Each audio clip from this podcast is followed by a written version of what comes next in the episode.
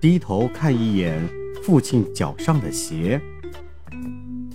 从北京学习归来，我为父亲买了一双布鞋。过几天就是父亲节了，也算做女儿的一点孝心吧。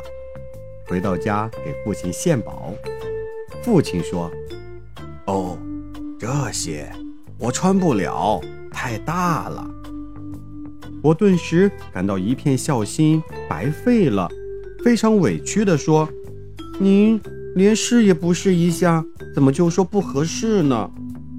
母亲说。你爸的脚小，一直穿四十号的。啊！我懊丧极了，突然想起工作五六年了，竟从未给父亲买过鞋。第二天，我在一家熟人开的鞋店，准备为父亲买一双凉鞋。店老板一听我给父亲买鞋，微微一笑，伸手拿出一双四季鞋，说。还是给你爸买这种吧，他到我这里来了两趟了，都是试的这双鞋，但没买就走了。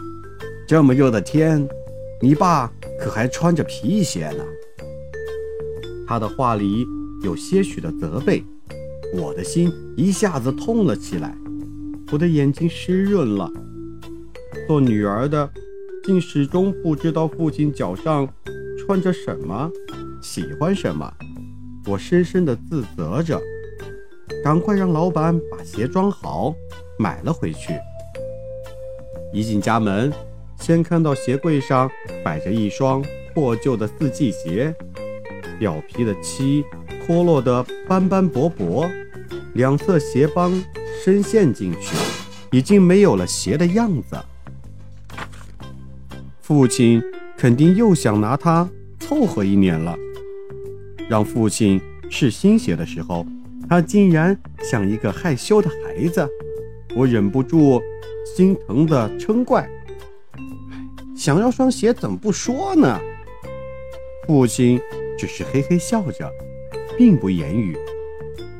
听母亲说，在我不记事的时候，冬夜啼哭不眠的我，总是被穿着单衣的父亲抱起，在屋里转着圈儿的哄着。直至入睡。记事以后啊，是父亲教我唱歌、绘画，让我对艺术有了最早的认知。上大学的时候，父亲送我到学校，毕业时又穿着同一身衣服把我接回家。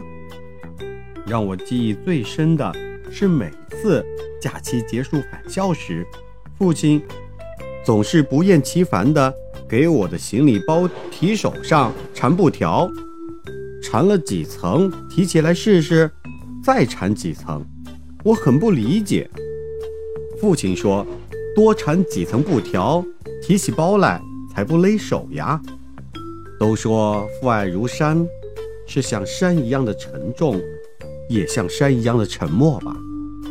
细细想来，我这个做女儿的，多年来享受父母的爱。已经成了习惯，习惯成自然，自然的便认为是理所当然的，所以呀，从未想起回报。相信大多数人都认为回报父母之恩要等到父母年迈之时吧。所以呀，让我们都低头看一眼父亲脚上的鞋吧。从现在开始，从每一件小事做起，让我们珍惜每一刻。承欢于父母膝下的幸福时光，让每一天都变成父母的节日。